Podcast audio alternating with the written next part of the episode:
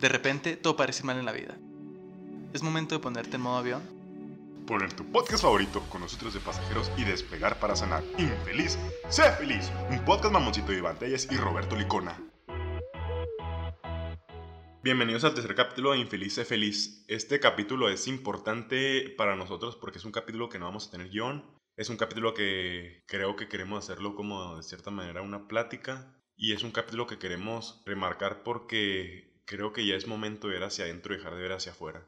Por ahí vi varios posts en Facebook, en Insta, y todos decían cosas que nos enseñan la cuarentena, pero externas, como, no sé, un ejemplo, China ganó la Tercera Guerra Mundial sin soltar una sola bala, o Estados Unidos dejó de ser líder, pero creo que no vi ninguno que dijera lo que nos ha enseñado a nosotros personalmente, de partiendo de la introspección. Entonces, creo que es importante sacar cada uno que nos ha enseñado para poder crecer, porque muchos dicen, ojalá que ya volvamos a la normalidad, pero creo que no, ya no es momento de volver a la normalidad. Es momento de volver y ser mejores porque la normalidad aceptaba cosas que estaban mal, como lo es el racismo, como lo es este, los feminicidios, y creo que ya es momento de crecer como sociedad y este me parece que la cuarentena llega en un momento increíble y para poder crecer como sociedad, como generación, en sí como población. Y creo que es momento de ver hacia adentro. Y hablando con Telles, le dije, Telles, déjame a mí este capítulo llevarlo.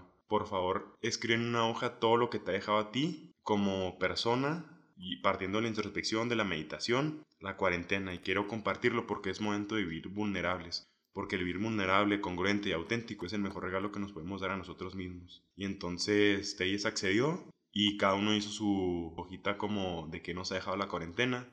Y creo que es importante que, no sé si nos quieras compartir, Telles. Sí, claro, mira, yo estoy muy emocionado porque de los tres capítulos, incluyendo este, va a ser en el que más vulnerable me voy a presentar. Porque van a ser temas totalmente personales que he vivido, que estoy viviendo y que he vivido a lo largo de la contingencia Hablando de la contingencia, yo era de esas personas que en el día a día, ocupado, ya sea por la escuela, ya sea por un trabajo, ya sea por mis amigos, la salida del jueves, del viernes, la chava con la que estoy saliendo o demás, siempre se concentraba y decía, mm, cuando tenga tiempo voy a empezar eso, cuando tenga tiempo voy a leer ese libro, cuando tenga tiempo voy a tomar ese curso. El famoso mm, cuando tenga.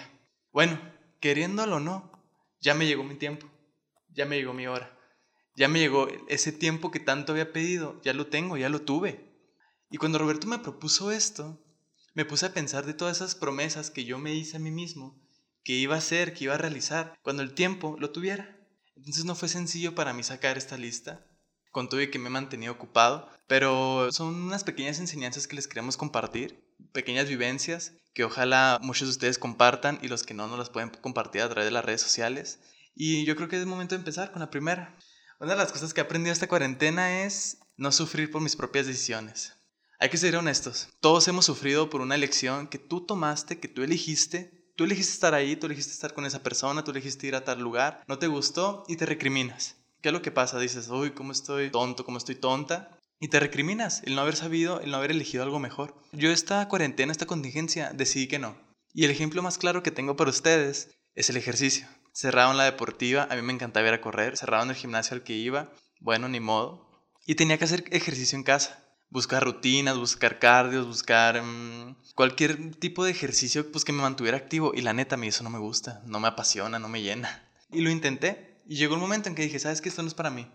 Pero lo voy a aceptar, o sea, esa es mi decisión. Yo decidí no hacer ejercicio, decidí no buscar, no entrenarme. ¿Y qué me trae como resultado? Ah, bueno, pues pude ver series, pude ver una película, pude ver películas en la noche, pude enfocarme más en la escuela, pude enfocarme más en cursos que tomé acerca de emprendimiento y proyecto de vida. Y también me trajo como resultado, siendo sinceros, pues que tal vez subí un par de kilos, un par de lonjitas que no tenía antes, la ropa no me quedaba como antes, pero no me voy a recriminar por eso. No voy a decir, no me voy a ver al espejo y voy a decir todo lo malo que veo, no. Me acepté, me traté con cariño, me traté bonito y yo creo que eso es muy importante. No importa qué decidas, no hay respuestas correctas o incorrectas, hay experiencias. Decide qué experiencia quieres vivir.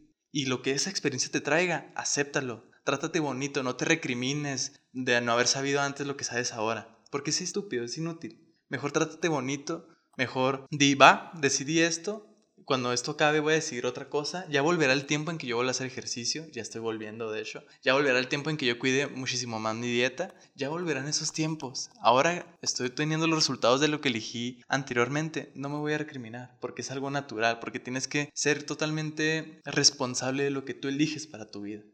Siempre y cuando te trates de una manera linda, bonita. Es algo que yo aprendí y que me gusta, es de las mayores enseñanzas que he tenido esta cuarentena. La segunda, no me digas, porque yo sé que es muy fácil meterte a Facebook, meterte a Instagram, prender la tele y ver todo lo que está mal en el mundo, qué es lo que viene, qué es lo que ha pasado, qué es lo que está pasando, la tasa de desempleo, la crisis económica que se aproxima y mil cosas. Y sabes qué, no es que sea una mentira, te van a enseñar gráficas, te van a enseñar estadísticas, te van a enseñar todo lo necesario para que te digan, ves, es verdad esto. Ok, y hay que estar informados, claro. Pero yo le preguntaba a Roberto y les pregunto a ustedes, ¿qué estás haciendo tú?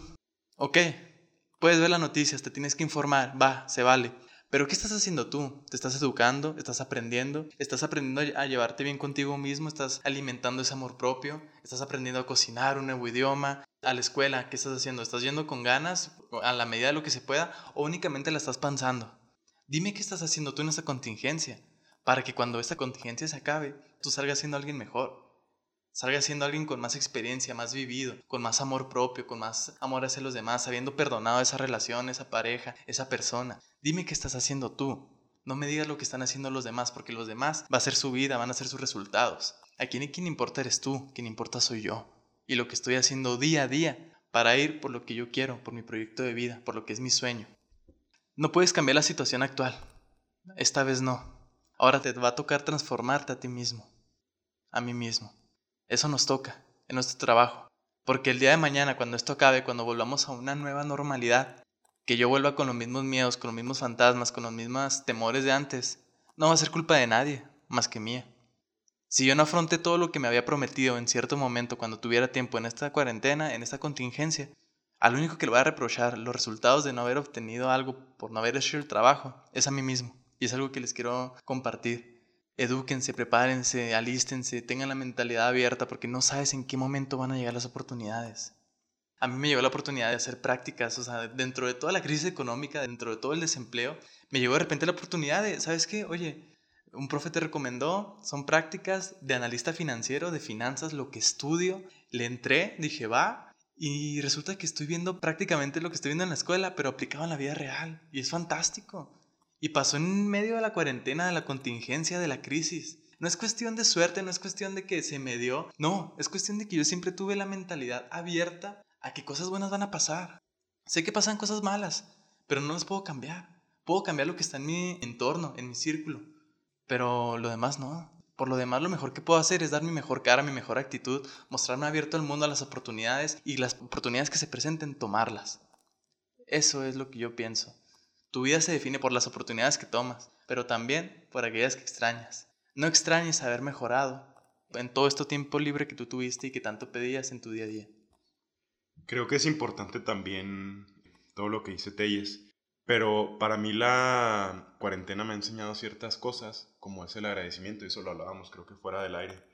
Y en una de las veces que yo estaba subiendo unos senderos corriendo en una montaña, era una montaña rocosa, seca, pues no ha llovido en días aquí en Chihuahua, y de la nada me topo con una flor impresionante que me encantó. O sea, estaba en medio del camino y está una tercera increíble. Entonces ahí fue donde le tomé foto a esa flor y es donde recibí y, me di cuenta que lo único que hace falta, porque sí, en mi libro pongo un capítulo que se llama agradecer, pero me di cuenta que hay tantas cosas que agradecemos, pero nunca agradecemos como tal la vida, como de ahí parte todo, de ahí, si no hay vida no hay nada. Entonces creo que me encantó esa, esa enseñanza que me dio el sendero, esa enseñanza que me dio el camino.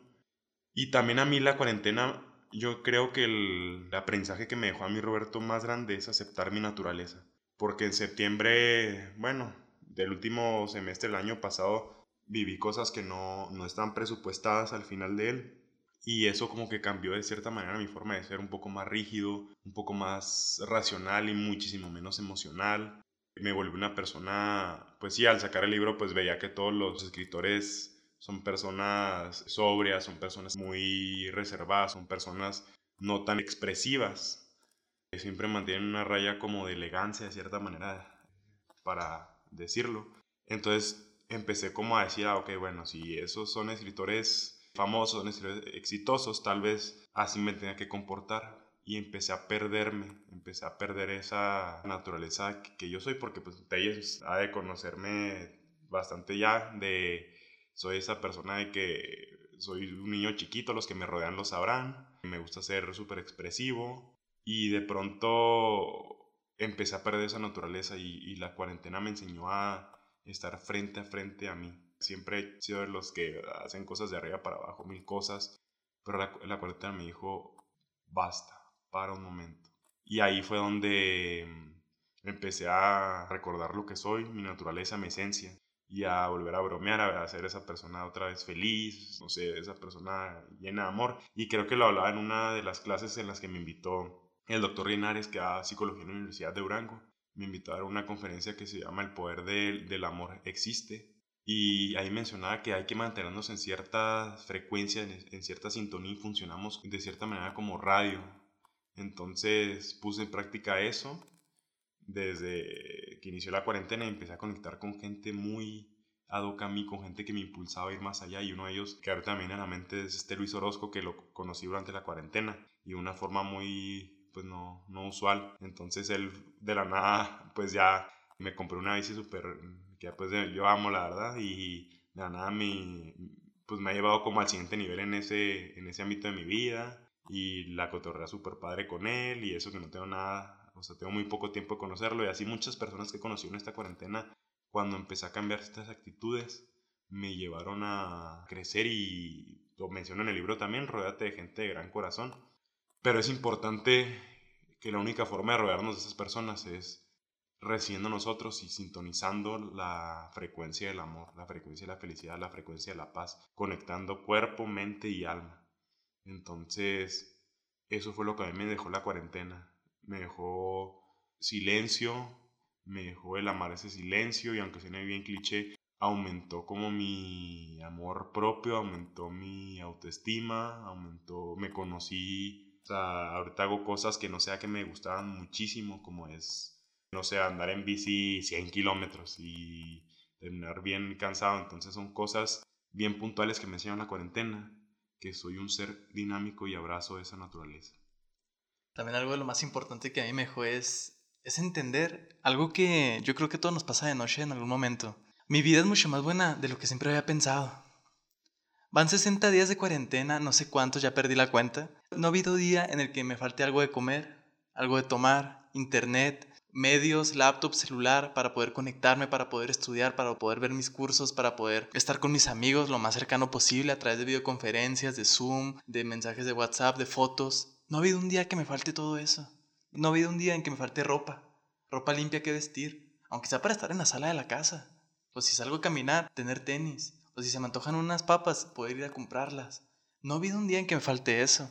Y estando junto con una gran compañera, ahorita Roberto mencionaba que hay que rodearnos de gente que vibra chingón, de alguien que vibra muy fregón y que está muy cercana a mí por cuestiones casi casi fortuitas de la vida. Es mi compañera y equipo Ana Berselli y con ella nos tocó vivir ciertos casos, ciertos momentos inesperados que al menos a mí me enseñaron a ser más agradecido, a comprender que tengo una fortuna enorme, primeramente estar vivo, como lo decía Roberto, y segunda, de estar vivo con recursos y con todos los recursos necesarios para poder crear lo que yo quiero, lo que me emociona, lo que me hace feliz. Y eso, la neta, ha sido lo más frejón. Agradecer todo lo que ya tienes no es conformismo, para nada. Es el primer paso hacia la felicidad, no lo olvides. Agradecelo, ten sueños, ten expectativas sobre lo que tú quieres hacer con tu vida, claro, pero tenlas agradeciendo todo lo que ya tienes ahorita. Porque créeme, tú, yo, Roberto y quien llegue a escuchar este podcast somos muy afortunados en la vida, solo que muchas veces no lo podemos ver. Y algo de lo que me ha dejado esta cuarentena también de una enseñanza increíble, y esto me acuerdo que cuando Roberto me pidió hacer esto, este ejercicio, pues yo estaba pensando, pensando y llegando a este último punto, me quebré un poco, no les voy a mentir. Es que soy feliz. La verdad es que, siendo totalmente honesto conmigo y con ustedes y con Roberto y con lo que es mi vida, es que soy muy feliz. Soy feliz solo, en mi cuarto escuchando música, leyendo un libro. Soy feliz en la sala, viendo una película una serie, soy feliz jugando con mi mamá y mi hermana a las cartas, al dominó, soy feliz yendo a pelotear con mi primo, soy feliz saliendo a caminar para tomar un poco de aire fresco.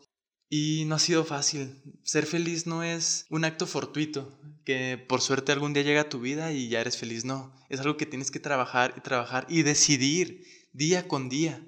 Y soy feliz y me hacen feliz, ¿sabes qué? Me hace feliz ver a las demás personas triunfar, me hace feliz ver que un amigo, que una amiga inició un proyecto de repostería, está vendiendo cosas para el Día del Padre, está emprendiendo un pequeño negocio. Me hace feliz ver que personas del pasado, al hacer este podcast, volvieron y me felicitaron niñas con las que salí, viejos amigos.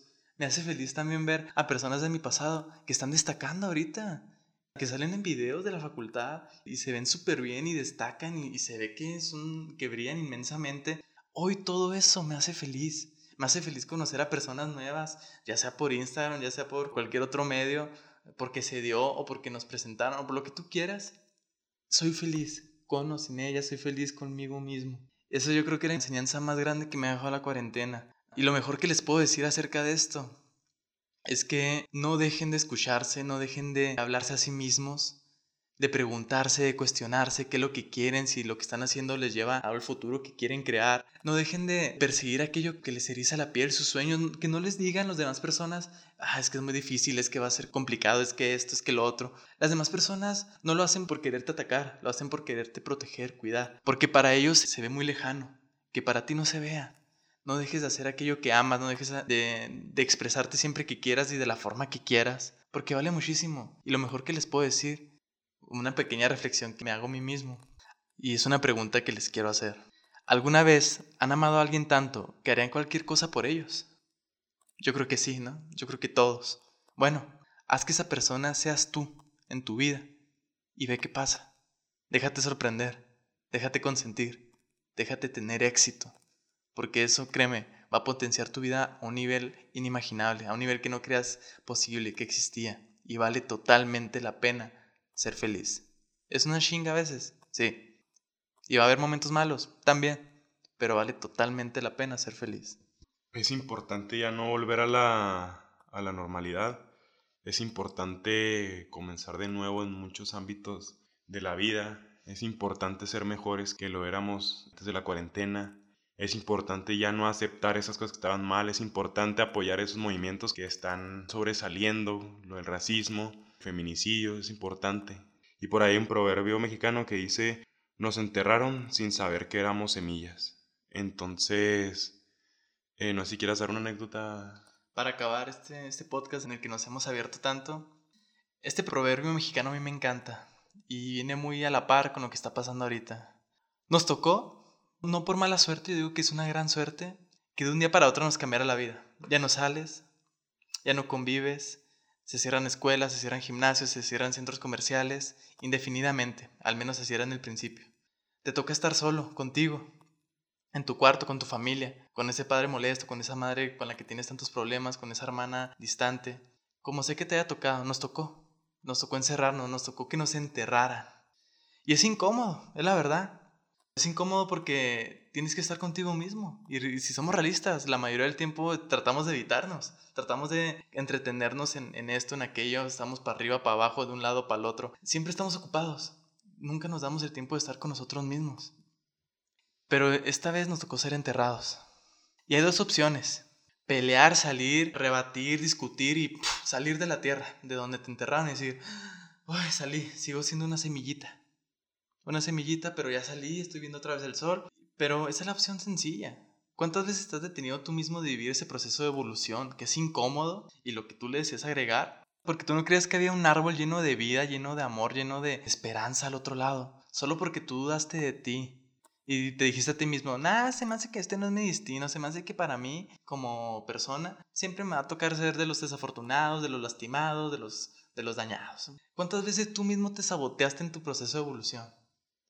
Bueno, ahora te invito a que tomes el otro camino.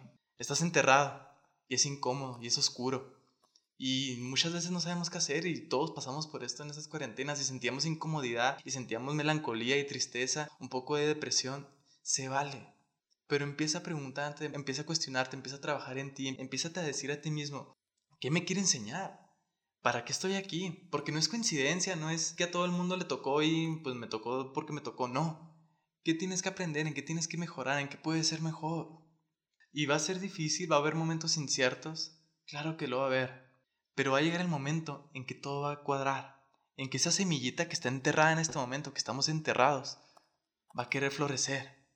Y este es el punto más importante de tu proceso, darte cuenta que si fuiste valiente, que te quedaste en la oscuridad, en la penumbra, en la incertidumbre, mucho poco tiempo, pero que ya dejaste de ser una semilla, que ya no tienes que ser una semilla nunca más. Y después de esto, aceptar que lo que viene es convertirte en un árbol lleno de vida. Un árbol que no solo va a ser lleno de vida para sí mismo, sino que va a aportar vida, porque ese es el final del proceso. Vas a crecer. Hay muchas más sobre esta anécdota, pero para acabarla aquí, vas a seguir creciendo, vas a salir de la oscuridad y todo va a cuadrar. No esperes resultados inmediatos porque no los va a haber, pero no dudes, van a llegar. Tal vez no de la forma que deseas y ojalá no lleguen, ¿eh? van a llegar de una forma especial y reservada para ti mismo. Y va a ser chingón. Y vas a entender por qué sentiste lo que sentiste, por qué pasaste lo que pasaste, por qué esa persona se tuvo que ir, por qué ese empleo no llegó para ti, por qué esa persona te mintió, por qué esa relación no se pudo dar. Sea lo que sea que viviste y que estás pasando en este momento, no te rajes. Sigue echándole ganas a la vida, porque vas a comprender los porqués, porque van a valer la pena y porque después de todo ese proceso, cuando la semillita se convierte en un árbol hermoso, grande, con flores, con frutos, de alimento y de vida a las demás personas y a su ecosistema, entenderás que para eso era. Es lo mejor que te puedo decir, con mucho amor. Para cerrarlos, queremos invitar a que nos sigan en nuestras redes sociales para estar ahí al tanto con ustedes. A mí me encuentran en Instagram como robert.licona, en Twitter como roblicona, a Teyes como ipteyes en Instagram y mi libro lo encuentran en Mercado Libre como Infelice Feliz de Roberto Licona. Hasta la próxima.